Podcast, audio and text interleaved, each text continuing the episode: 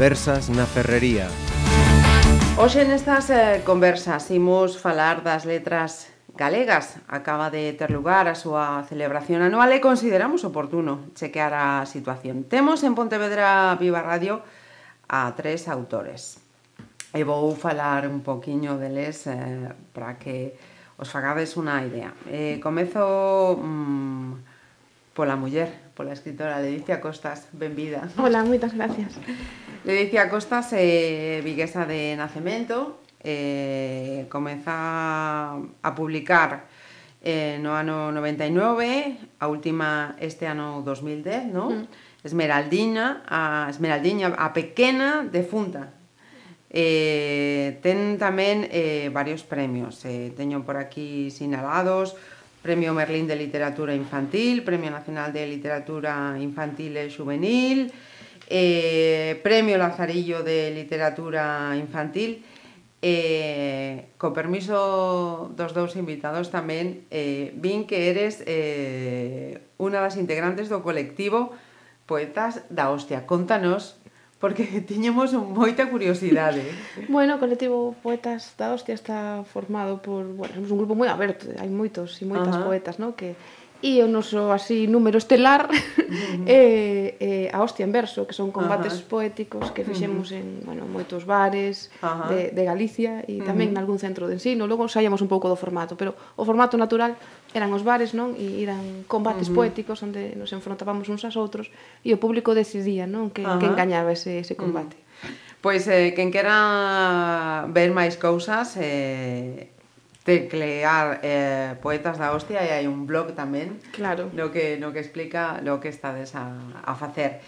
Eh, seguimos. Eh, Alex Alonso, benvido tamén. Hola, que tal? Ele é vigués, afincado aquí en Pontevedra.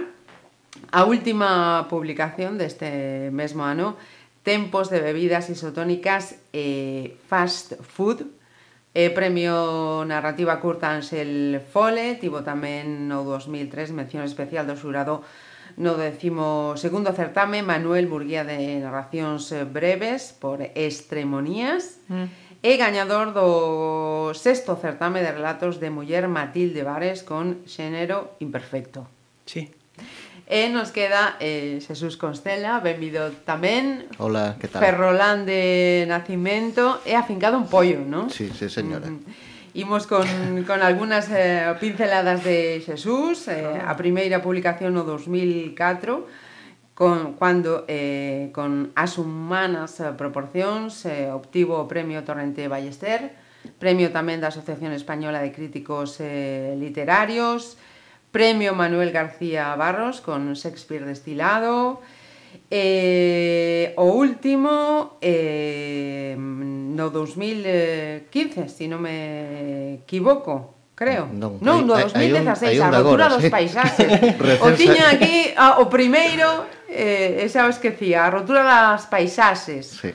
Um, efectiva, efectivamente. A máis deses, eh, desas eh, publicacións tamén hai traduccións e adaptacións de dos contos de, de Rudyard Kipling e colaboracións en xornais sí. eh, varios. Pois con eles imos a comenzar a, a falar das letras galegas en primer lugar e precisamente por que escritores en, en galego. Quen que irá comenzar? Eu é que non sabría facer outra cousa. é a, bueno, é a típica pregunta esa, non? Uh -huh eh, pois pues mira, escribo en galego pois por porque non escribo en inglés. Oh. porque é o primeiro que se me ocurre. Eh, eu supoño que cando estás cando eh, te dedicas a algo artístico, uh -huh. eres alfareiro ou ou escultor ou algo, ou é moi importante a materia prima que está, coa que estás traballando, importantísima, non? E no meu caso, escollín a lingua galega pois porque porque me gusta, vamos a decirlo así directamente, uh E porque, bueno, houve un momento en que me sinto moi seguro mm, do material co que estou traballando. Non podería cambiálo de ninguna maneira. Mm. Non sabería facer o que fago noutra lingua distinta, en ninguna. Ajá. Uh -huh. Digo así, sinceramente. Mm, ¿no? Convencemento total e sí, sí, sí, absoluto. absoluto. Eu creo importante, ademais. Eh? Non é o mismo traballar con barro que traballar con granito. Uh -huh. E aquí é a mesma historia. Uh -huh. Entón, escolles un material ou escolles outro. Eu teño clarísimo. É unha pregunta que me fixeron moitas veces, sobre todo, curiosamente, a fan tamén cando saes de aquí. Uh -huh. Falando público que recibe, non sei que, a min esas cousas danme igual. Uh -huh. É a materia prima. Entón, estou moi orgulloso da miña materia prima. Ajá. Le dice a Alex? Eu tamén estou orgullosa da, da materia prima. O que pasa que no meu caso eu fun educada íntegramente en castelán, toda a miña familia falaba en castelán, eu fun escolarizada en galego, son desas xeracións non? Que, uh -huh. que tiveron o, hai un 50%, un 60% incluso en, en das materias en galego, e, e eso para min foi decisivo. Todas as, as novelas que eu lín, eh, sobre todo en secundaria, no instituto, en lingua galega, eu descubrín aí non? unha literatura feita case case a miña medida. Uh Entón eu daquela xa escribía e eu recordo que o meu primeiro texto, eu que era castelán falante, pois escribino en, en lingua galega, non? E a partir de aí, bueno, claro, xa te comprometes co, coa lingua, te comprometes co, coa ideoloxía, co país, non? E logo, claro, o que di, o que dixe Xus, non? E, eu creo na materia prima coa que, coa que traballo, non? E agora, uh -huh. pois xa, claro, a tope co galego. Uh -huh. Alex. Bueno, eu creo que ao final para min eh, creo que tiña un pouco trazado xa o, o tema este de escribir en galego. Dicir, eu estudiei filoloxía galega, estudiei hispánicas, filoloxía hispánica, filoloxía galega. Eh, pásame un pouco como le dicio, que pasa que eu neste caso eu fun tamén educado en, en castelán, pero a diferenza de que eu na miña casa sí que escoitaba o galego porque os meus pais, toda a miña familia sempre se expresou en galego, non? Entón, eu iría máis un pouco polo tema quizáis de combativo, non, un pouco de, pois non sei, dicir, eh, a, eh, a chegar un pouco ese, se se pode, non, un pouco ese graniño de area, un pouco, non, o que a, a cultura galega, non. Uh -huh. Iría máis máis que por eh, bueno, pois polo tema este da materia prima, eu quizás lle daría máis un enfoque eh, ideolóxico ou ideolóxico político un pouco, mm. non? É dicir, reivindicativo. Reivindicativo, non? Sí. Uh -huh. Eu creo que iría máis por aí o, uh -huh. o asunto. Uh -huh. Pois eh, tres, eh, tres motivos. Eh, seguinte pregunta. Eh, Ledicia dedicase actualmente exclusivamente a, a escribir. Sí. Uh -huh. Jesús eh, é eh, eh, profesor. Profesor de inglés profesor de inglés. Sí. e Alex é traductor da Administración de Xustiza. Sí. Eh, digo isto porque a, a pregunta vai eh, pola seguinte liña. Eh, é posible adicarse única e exclusivamente e vivir única e exclusivamente da literatura en galego? Eu é que neste tipo de, de, de, de tertulias, de, de charlas, de entrevistas, sempre me, me, me sinto, acabo sentindo un pouco extraterrestre, ¿no? Pero se a mí me preguntan directamente, podese vivir uh -huh. disto? É que eu sou un, unha proba de que, uh -huh. no meu caso, desde logo, sí, eu levo tres anos dedicada á literatura, eu iso son abogada de, de formación, porque obviamente non podes estudar en, en Galicia a carreira de escritora, entón tiven que facer unha e foi dereito como puido ser outra calquera, uh -huh. e, e o digo así, con, con toda uh -huh. claridade pero eu realmente o que o que quero facer é escribir, entón nese uh -huh. sentido o teño o teño moi claro e eu si sí, vivo disto. Uh -huh. Eh, no vosso caso, Alex, eh A ver, a min en. Igual estáis pensando o mm. mesmo que, que le dice. No, no, no. Eh, eu, no. A min encantaría, porque non dicilo, no? Eu creo que dame impresión eh, que, de que debe ser moi complicado eh, uh -huh. vivir de, da literatura. É dicir, creo que para, para vivir diso, pues, tes que ser un pois moi boa, decir, dame impresión e dicir eh, creo que que o feito de de de bueno, de, de escribir e de publicar supoño que, que leva tamén moito tempo eh, non eh, elaborar un libro, crear un libro e despois tamén que tes que ter eh, esa certa seguridade de que ese libro que vai a funcionar, de que, de que haxa aí unha, pois un, eh, un lectorado non eh, que, que, que poida eh, usalo, empregalo, eh, lelo, non? E, e bueno, eh, eu neste caso, vamos, eh, douche as miñas eh, felicitacións porque eh, hai que estar eh, moi segura, digo eu, eh, que de, Nunca ten que haber unha seguridade e, e, e sobre todo, bueno, dicir, eh, eh, unha autoconfianza en ti, non? Para, para, para poder eh, vivir da literatura. A min, a min, por exemplo, aquí en Galicia, Eu creo que debe ser moi complicado e debe ser moi complicado ademais porque eu creo que tampouco hai un fondo, dicir, non hai un, un un lectorado, é dicir, un volume de, de, de, de xente que, que lea, digo eu, non? É dicir, supoño que no tema este de, de literatura infantil e juvenil, non? Pois eh, aí eh, abrirías, abrirías tamén, bueno, pois unha boa beta e tal, pero a mí parece moi complicado. Pero bueno, digo, eh, bueno, dende un punto de vista así un pouco de, bueno, de, de Personal neófito de, de bueno, que tampouco controlo, non? Eh, todo Ajá. este o mundo este.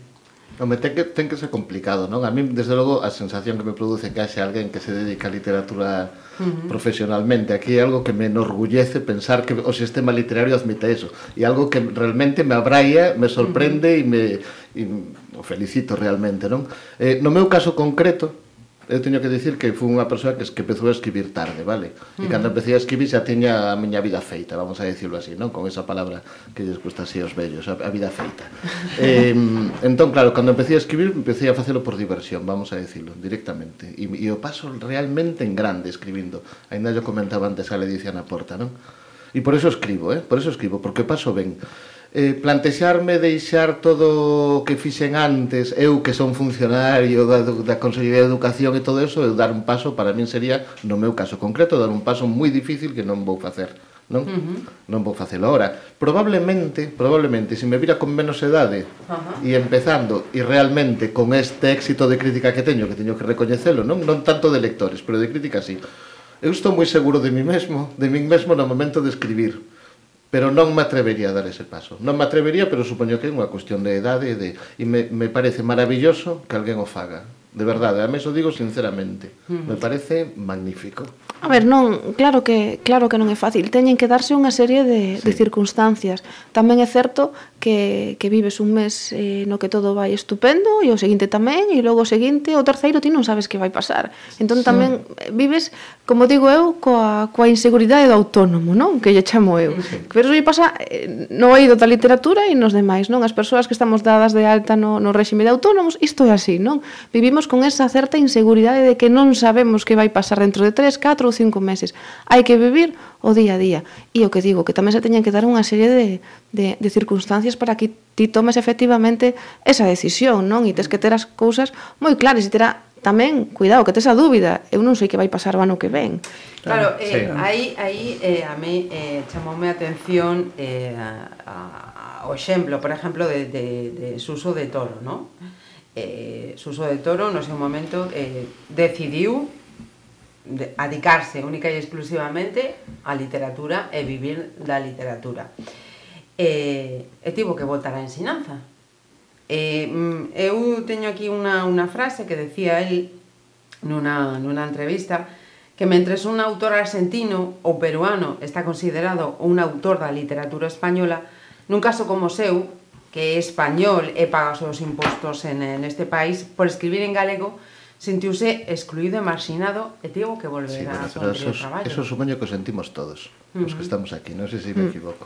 Esa sensación de exclusión. Uh -huh. vale. A ver, vivimos, o sea, escribimos nunha lingua minorizada, minorizada o sea, o argumento xa é sí. excluinte desde o principio. E a veces tratada con absoluto desprezo polos medios de comunicación. Uh -huh. Non é o vosso caso, pero uh -huh. hai outros, eu que sei, non vou decir nomes, uh pero hai emisoras locais de aquí nas que nunca na miña vida fixen absolutamente nada, nada, uh -huh. eh? E eu teño, teño premios, levo seis libros publicados con bastante éxito de crítica e estou esperando que me digan que supoño que alguén lles pregunta quen son e dirán quen é ese, non? Uh -huh. E entón é algo doloroso, vamos a decir, creo uh -huh. que a palabra é esa, non? Doloroso sí, sí. e injusto directamente, non? E despois medios de comunicación de xornais diarios que a literatura, xa, xa, a literatura en xeral, pero a galega xa é no, o menos do menos, é a última páxina dependendo do que ocupen as esquelas. Ajá. Se hai moitas esquelas, menos literatura. É así, eh? é? Dito por xente que traballa neses medios. Uh -huh. É un pouco de apartheid. Sí, sí, a palabra sí, é dura, eh? A palabra é mm. dura, pero realmente é así. Xa, Hai como algo que quere tapar, tapar que existe aquí unha cousa moi rica como é a literatura galega. Tapalo directamente. Uh -huh. Sí, pero, pero bueno, no caso ese de Suso de Tora, é dicir, él sentíase excluído, é dicir, de do punto de vista do, do sistema literario galego e do sistema literario eh, eh nacional, es... claro, cando el dá o, o paso tamén eh, a, a dedicarse tal, el, el sae de, de Galicia, pero el sigue escribindo en, en galego. Entón, mm, non alcanza eh, o nivel, o recoñecemento, eh, a difusión que podería ter se estivera a escribir en, en castelán. E polo feito de seguir escribindo en galego, pois sentiuse eso, marxinado. Creo que a palabra que utilizaba era nas, eh, nas bodegas ou nas... Mm. Eso, Apartado. E probablemente fora así. Do barco. Probablemente fora así. A ver, Suso de Toro ten que ter unha radiografía clara do sistema literario da edición en, en España. Ten que saber perfectamente. Mm. E por eso seguro que fixo esa afirmación. Seguro que se sentiu así. Mm. E, e seguro que o dixo, ademais, con todo o dereito. De feito, si, si tomara a decisión que a tomou, non? De dedicarse soamente a, a literatura e supoño que pediría unha excedencia no, no ido mm. do ensino ou como fose, non? E logo volveu é que realmente, falando así, de xeito así coloquial, que, queimaron, non? ou mm. se, sí, sí, sí, se queimaría, seguro que sí. De todas maneiras, eu que aí teño unha tendencia natural ao optimismo, non? E non sei se é unha cuestión, non sei a que se debe, mm-hmm. se, se a idade, o momento, as circunstancias, non o sei, non? Pero a mí me gusta facer aí unha, unha certa lectura en, en positivo do, do momento actual e eu creo que hai que que fa, a pesar fagua tamén. Sí, eh? e a pesar de todo o que dixeches que tes moita sí, sí. razón, se xus, eu creo que que temos que seguir aí dando sí, sí, guerra sí, sí, na sí, batalla no, e o que nos eh, corresponde. Eh, clarísimo. eu fago sempre, mira, fago sempre unha comparación que, que digo sempre, se si nós tuéramos que comer todos os mesilóns que se cultivan nas bateas de Galicia, estaríamos con unha disentería que non a quitaría nin, nin de arriba, porque só comeríamos mesilóns. Por que podemos cultivar tantos? Porque os vendemos en Xapón, porque se exportan a Francia, que tamén eh, ten bons mesilóns, pero recoñece a vontade dos nosos. Eu creo que a literatura ten que ir por aí. Temos unha literatura de alta calidade. Teño clarísimo, ademais, eh? Non falo de nós, falo de, de xente que está moi por riba de nós, incluso a nivel de calidade. Unha literatura magnífica, magnífica, sub, subliñado e resaltado en fosforito amarelo. Eh? Que pasa? Que necesitamos vías para, para exportala. Igual a palabra é esa, non? Porque, bueno, igual que exportamos o viño albariño. O viño albariño que era? Era un viño que se facía nas casas hasta que alguén dixo, vamos a etiquetalo e o etiquetaron e crearon toda unha serie de distribución por aí fora e ora resulta que vas a Londres e pides un libro un viño albariño, libro albariño, Dios mío. Pides un libro albariño tamén, cuidado. Eh? pides un viño albariño nun restaurante bo e hai no. E a literatura ten que pasar o mesmo. Temos que estar nas grandes librerías, temos uh -huh. todos. Eh, entón, a seguinte pregunta era esa. Ah, a literatura galega actual é riquísima, pero falta o instrumento sí. que, que eh, o distribúa, que, que, que o faga chegar ao, público. É rica, sí, mm. por suposto que rica. aparte en narrativa, en poesía, en teatro, teatro que é un xénero que está aí mm. como intentando sí. facerse forte e, e con xente dunha presencia, calidad, eh? sí. Ajá. Mira, está representando agora Eduardo Alonso no Teatro Español de Madrid, con un mm. exitazo tremendo, unha obra que está traducida do galego. Ajá.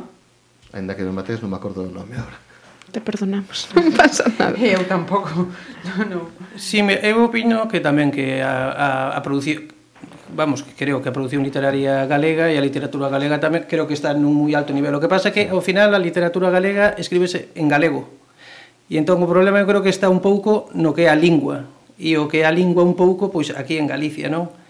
E ao final daste conta que, que bueno, que a lingua está como está, e a situación está como está, é dicir, e, e o galego ao final vemos que aquí en Galicia pois que cada vez eh, eh, perde máis falantes e E, bueno, e habería que tamén falar un pouco do tema das institucións, dos gobernos, e dicir, eh, os gobernos realmente están protexendo a lingua como deberían, e dicir, eh, terían, e dicir, a, a, a misión fundamental dun goberno, en principio, sería pois, un pouco de, de, de, de velar pola lingua, de potenciala, de, de, de espallala, e, e, e como non tamén eh, pois eh, o que sería a, a literatura galega e tal e, e, a, e a cultura galega en xeral, non?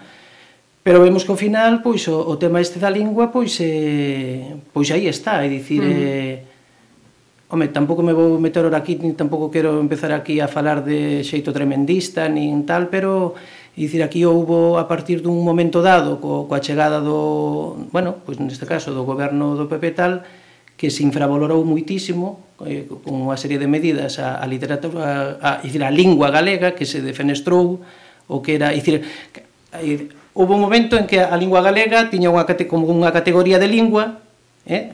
había esa categoría de lingua, pero esa categoría de lingua foi rebaixada por unha serie de decisións que ao final, dicir, son unhas decisións que ao final están coándose no que sería no tecido da sociedade, non? E iso é ao final o que lle queda á sociedade que ao final eh, recibe, digamos, esa, esa mensaxe como que a, a, a lingua galega, non? a lingua galega, pois pasa a ser, pois eso, un pouco como a lingua B, non? E, e que está un pouco en contraposición co tema este da, da produción literaria, é dicir, entón ves como hai unha produción literaria e unha produción máis que literaria, unha produción cultural en galego moi moi moi boa, moi boa dun, sí, dun gran boa, nivel. Non teño dúbida. Pero por outro lado, vemos como, dicir, a produción eh, esa produción que está feita en galego e a a consideración, a percepción que se tiene en, que se ten en cambio uh -huh. do que a, a, a lingua galega, non? Uh -huh. Dicir que aí está un pouco o tema este o tema esteroso. Uh -huh. Que en falta entón entre os galegos eh, que nos creamos ese ese bo nivel que, sí, que, que pero tenemos que eso esa hai que, hai que fomentalo. Claro, claro. E quitar, e quitar ese sentimento de autoodio que, que ten moito exacto, que ver sí, co que está co que está comentando sí. Alex, mm no que sí, claro. Sí, e eso de que, por exemplo, non se poidan impartir materias técnicas ou matemáticas ou ciencias en lingua galega nos, nas escolas, eso... Verdade, eh? mm. Mira, ahora que estabas falando do cambio de goberno, eu lembro, eu, mm, sabes, bueno, dou clase de inglés aí en Pollo, no instituto, Eh, lembro cando foi a época anterior a este goberno, a época do bipartito, que hubo, bueno, que eh, afortunadamente a cultura de, deronlle o valor o, uh -huh. o empezaron a darlle o valor que tiña realmente. Lembro que foi unha época de explosión de clubes de lectura nos institutos e nos colexios. Foi unha cousa grandiosa. Uh -huh. Eu falo, mira, no, no instituto onde traballou en Pollo, en Pollo chegou a ver o, ao mesmo tempo funcionando nove clubes de lectura, nove, Caramba. con cantidad de rapaces todos. Bueno, le dice asistiu a algunha sí. algunha sesión ali, non? Era era algo positivísimo. Foi unha época moi boa realmente, non? Uh -huh. En que, bueno, empezaba, pero que pasa? Que durou moi pouco, foi moi efémera. Uh -huh. non? Durou moi pouco porque despois veo o que veu. Claro. A non? entón aí, claro, claro, non? Uh -huh.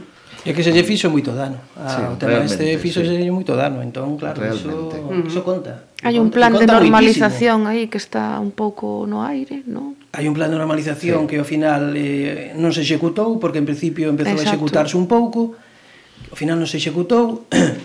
O tema este do ensino, é dicir, nos, os 4 anos estes do bipartido, ao final, é que ao final estamos sempre na, coa mesma, coa mesma historia, é dicir, a, a lingua galega parece non se, no fondo eh, funciona, funciona un pouco como, como unha especie de pantomima, é dicir, non se quere, non se quere elevar, digamos, é dicir, non se quere que, que a lingua galega chegue a un nivel eh, semellante ao castelán. Para nada, e ao final, queremos, e ao final estamos algo. sempre coa, sí. coa mesma teima, dicir, hai unha lei de normalización lingüística do ano 1983 e ao final estamos funcionando sempre co mismo, é dicir, se tives un, un, un doga do ano de, do ano 1900, do, dos anos 80, máis ou menos, eh, contén o mesmo que contén agora mesmo o, o doga de agora, é dicir, eh, eh no, que, no que se refire á política lingüística, é dicir, pois eh, dinamización, pois eh, promoción, é unha lingua despois de tantos anos xa dunha lei de normalización lingüística, o que non pode estar é sempre en permanente promoción, en permanente dinamización, é dicir, que pasa? É dicir, vamos estar toda a vida con promocións, toda a vida, iso quere dicir que é a lingua que non se leva, é dicir que non, non, non, e, e nun momento dado que empezaba a executarse un pouco ese plan de normalización, Resulta, bueno, pois que ao final pois que se trata de aplacar iso. E se trata de aplacar non só a nivel igual eh, político ou institucional, senón mismo a nivel da propia sociedade galega o autodio ese, esa autoxenreica que, eso que hai. É un, eso é un elemento que, que a xente le vai impresa aí no, no ADN e fai moito dano. Fai moito Fainos, dano, moito claro, dano. non se fai nada por combatilo a nivel institucional, é o que di Alex, non, non se fai nada. É, no, sabes, nada. É como se dera igual realmente. Queda aquí como unha anécdota folclórica que temos un idioma propio folclórica de coros uh -huh. e danzas, vale? Uh -huh. Que é un pouco como ven isto. E ollo, porque é algo que ven diseñado, non é algo que nacer aquí, algo que foi diseñado perfectamente en determinados despachos de Madrid, de determinada xente, non? Uh -huh. eh, eu lembro, por exemplo, cando os últimos anos do bipartito, non que saíra, me parece que era El Mundo, un destes, non? Dedicaranlle páxinas e páxinas a discutir si os escritores en galego eran escritores que escribían solo en galego, os escritores galegos tamén eran os que naceran en, Gali en, en Galicia, sí. Unha estupidez destas absolutamente mayúsculas, non? Mayúsculas. Quero dicir, eh, o que falábamos ao principio, se si ti optas por unha lingua, estás dentro da literatura desa lingua. Non se me ocurre decir que un escritor húngaro non escribe en húngaro. Se escribe en alemán, pertence á literatura alemana. Uh -huh. Non hmm. pertence, non pertence á literatura húngara, non? E entón aquí esas cousas co coincidiron todas no tempo. Foi como unha campaña de intoxicación enorme de grande, non? Ajá. Esas da imposición da lingua, todas estas estupideces que oímos por aí, non? Dis, bueno, no momento en que, en que, en que se quería emerxer un pouco, sí. dicir, pois, é sí. o momento en que un, pois, están cortando, sí. dicir, por outro lado están cortando, sí. están falando dunha imposición, unha imposición que realmente non existe. Uh -huh dá unha volta por aquí a ver que imposición hai do galego. Aparte, dicir, eh... eu sempre bromeo, perdón, porque no, no, no, no, no. falar, le dice, eu sempre bromeo con unha cosa, digo, somos unha literatura moi funeraria. Vale, moi funeraria. Eh, aquí para que se dediquen algo tes que levar dez anos morto, morto. directamente, non? A diferencia da literatura británica, que a coñezo. Na literatura británica, o sea, británica non, perdón, na literatura en inglés, uh -huh. eh, teñen cada ano os poetas laureados e os escritores laureados. Son unha xente que lle dan un título de poeta laureado, pois porque le dice a Costas escribiu maravillas dedicadas a este país en esta lingua e hai que premiala, non? Non ten por que estar morta. Que pasa? que unido que estábamos falando antes e, de, e pensando xa que o, di, o, o Día de Letras Galegas se dedicou este ano Manuel. Mm. María, non?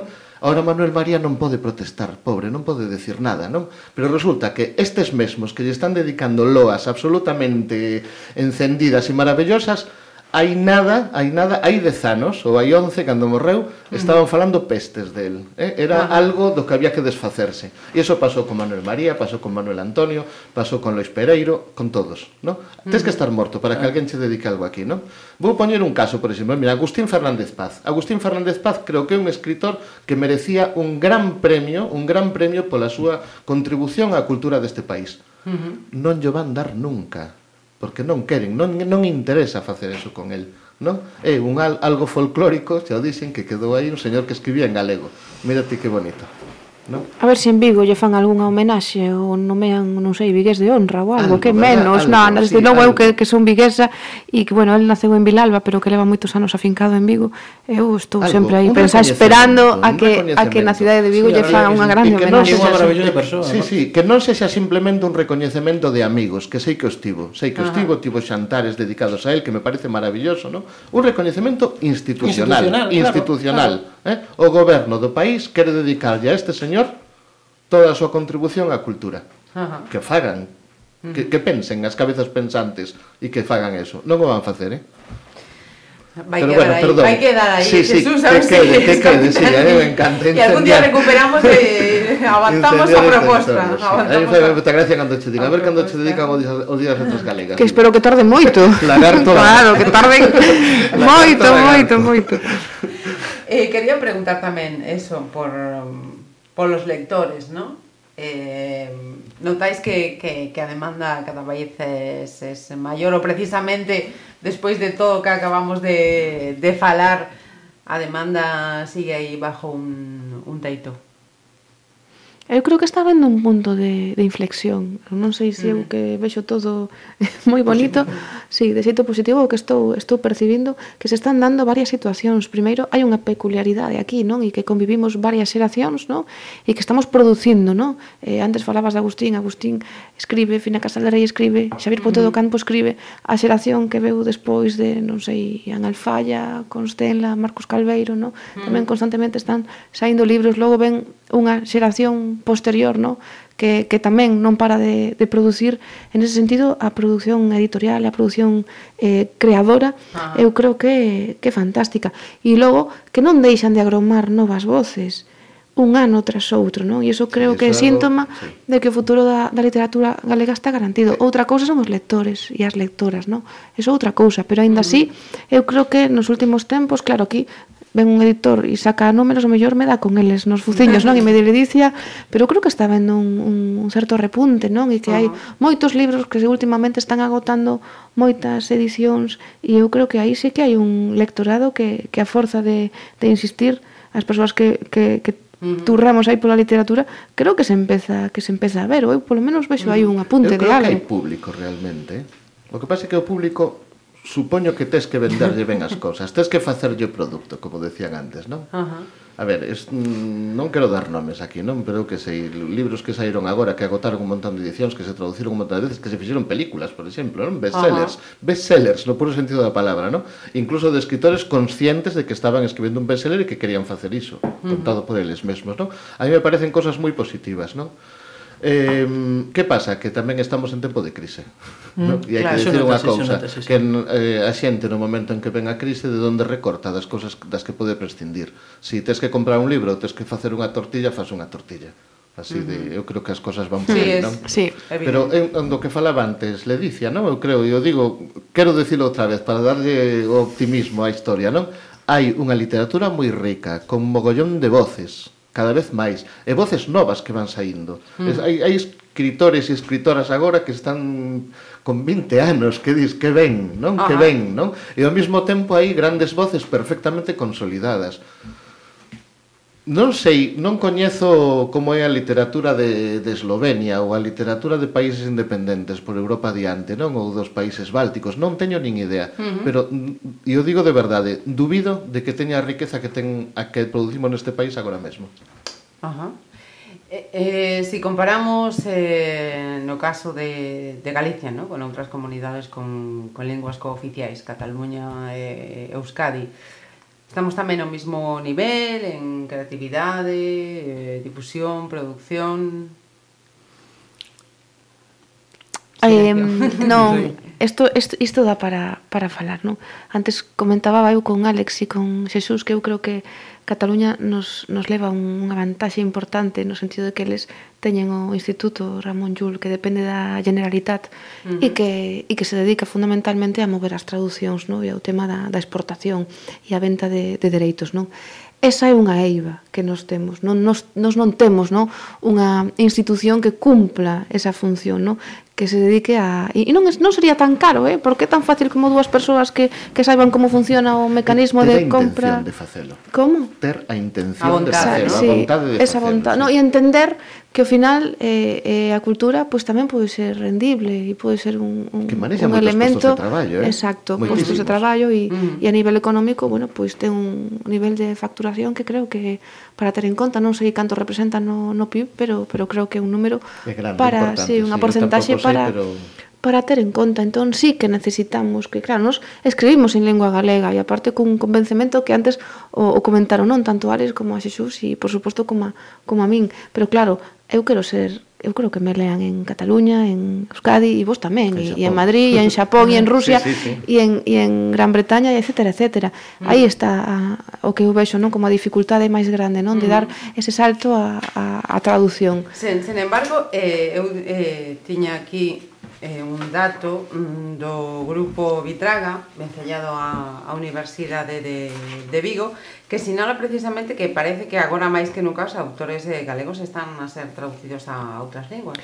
E de aí ven esa lectura miña positiva, non? Uh -huh, que vexo sí. que está habendo pois un certo un cambio, que están empezando a moverse certas cousas ou cousas que estaban estancadas e que eu teño a sensación de que hai unha engranaxe que está empezando a un a, que ten que abrirse, sí. Exacto, claro. un camiño que se ten que abrir. Sí que está habendo eh, novas eh, traducións uh -huh. e de feito eu lin parte dese informe, si sí que vin que que bueno, que nos último na última década uh -huh. pois pois houbera un, un incremento importante e eu creo que hai que seguir traballando nesa vía, pero para iso sí que necesitamos un, un apoio eh, claro e eh, directo e eh, firme non uh -huh. da, da administración e aí hai que, que montar unha unha institución, non? Parece que digo montar como se fora montar un chiringuito, non. Sí, no, no, Hai que construir claro, sí, sí, sí. unha institución que se dedica a promoción deliberada, non? Hai que estar en todas as feiras, uh -huh. Feira Internacional de Buenos Aires, hai que estar en Guadalajara, hai que estar en Bolonia, que xa se está, eh? Porque uh -huh. é certo que cada ano pois se mandan unha ou dúas persoas, non, que represente, pero eu creo que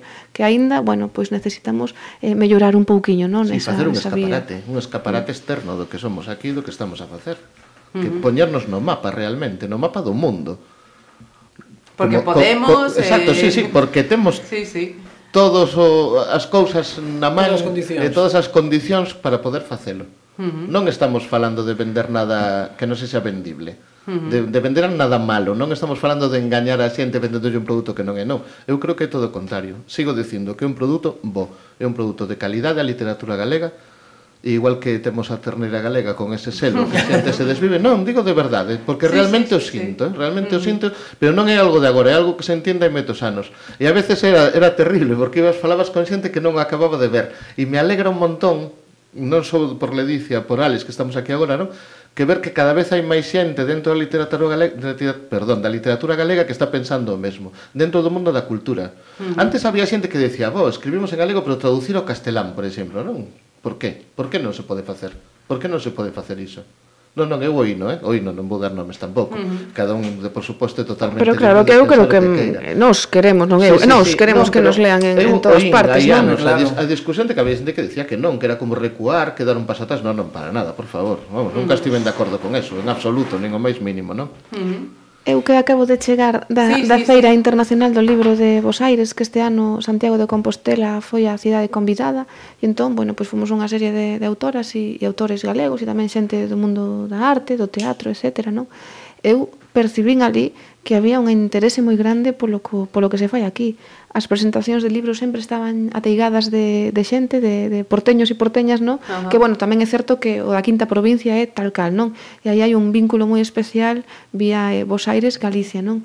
pero de verdade que eu sí que notei que había un interese moi grande por saber uh -huh. o que se fai aquí, por mercar os nosos libros, uh -huh. e, e entón eu creo que iso é sintomático. E, e de feito marchas a Estados Unidos, creo tamén, non? Mañá, teño maletas sen facer, mañá marcho para, para Nova York, sí. Ajá, eso tamén é un síntoma Sí, vou co, co Instituto uh -huh. Cervantes e convidada tamén pola Universidade de Nova York a un simposio de literatura infantil e juvenil, sí. Uh -huh e que le dice unha das grandes da literatura. Bueno, no, bueno, bueno, bueno, non sei tanto, no, no, bueno, estamos está, estamos claro, aí, estamos no, aí. Está ben que o diga ela, por eso digo eu. No, estamos aí, pelexando. Eh, antes de, de rematar, os novos eh, formatos eh, son unha oportunidade máis? Sí, sí. Todas as cousas que veñan novas son boas oportunidades. Uh -huh. Non teño ningunha dúbida. Sí, eu creo que sí, para as, supoño que para as novas xeracións pois eh, están aí, ademais, bueno, pois as novas xeracións eh, están constantemente con coas novas tecnoloxías e para eles eh, pois é un, eh, unha opción máis, non? Para, uh -huh. para poder acceder a iso. Eu, por exemplo, xa son máis da bella escola, de a min gustame máis o de formato papel, papel eh, a pantalla cánsame máis e tal, pero, bueno, pois son unha, unha opción máis para, uh -huh. para poder eh, chegar. Uh -huh. Le dice, imagino tamén máis, non? A min todo o que ten o adxectivo novo a min gustame, non?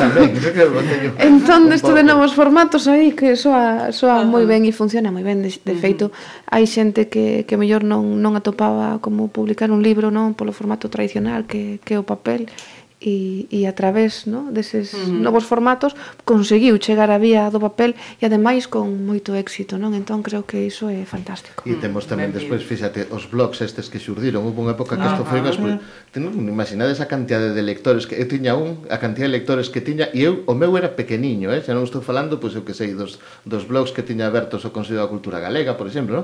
que tiña unha audiencia unha audiencia enorme eh? uh -huh. sorprendente máis que enorme enormemente sorprendente sorprendente, uh -huh. sorprendentemente enorme, xa non sei o que digo, non? Eh, xente que entraba desde Brasil, xente que entraba de, de, bueno, que, que incluso dis, pero non teñen o problema do idioma, non, parecía que non o había. Entón, se si estábamos falando precisamente antes de espallar a cultura, eu creo que son un medio, mm. vamos, uh -huh. maravilloso realmente. E a lusofonía, eso, eh, un, claro. un xornal de aquí. Ajá, sí, sí, sí, sí, sí. Sí, está claro, sí. No, dicía que a lusofonía tamén sí, aí tamén, tamén, tamén non podemos perder ese, non. ese tren que en parte de parece que esa maneira, eh. medio se nos escapa non? E aí sí que hai que hai que collelo. Falabas ti de Brasil e que a ver nos aí temos un, un, un, un punto vamos sí, sí, sí, neurálxico. Para sí. nós non hai o problema da lingua a non nos poden ler en, en Brasil, no? E logo, bueno, claro, adaptalo o, o portugués do Brasil, no? O galego sí, do Brasil, sí, sí, no? sí, pero, sí. pero claro que sí, que Ajá. o tren da lusofonía hai que... O sea, chegamos tarde, eh, pero hai que hai que correr atrás del. Sí, claro, hai que collelo ben collido. Uh -huh. Pois, pues, eh, para ir eh, pechando, a mensaxe, optimismo, coas letras... Sí, eh, sí. Optimismo coas letras, e coa lengua loita. Ajá. Uh -huh. Sí, xusto. Ese pode ser o eslogan que sai eh, aquí desta desta desta tertulia, non? E, e vontade, sobre todo vontade sí. de, bueno, vontade institucional por eh mm. Porque o orgullo, eh, recuperar ese orgullo de que temos algo aquí mm. realmente importante. A xente cando vas o que sei a a un país por aí que non coñece nin o que Europa, non? Como me pasou a min, me din, que lingua falades? Dice, pois pues nós falamos galego, solo falades galego, non, tamén falamos castellano, tedes dúas linguas. Pois, eso é un tesouro realmente, é mm. que é un tesouro, que non o vexe sí. que está cego ah, totalmente, non? Desde logo. Mm. Está cego, cego e hai que operalo. Pois eh, gustame, mensaxe eh, optimista para rematar estas conversas na ferrería.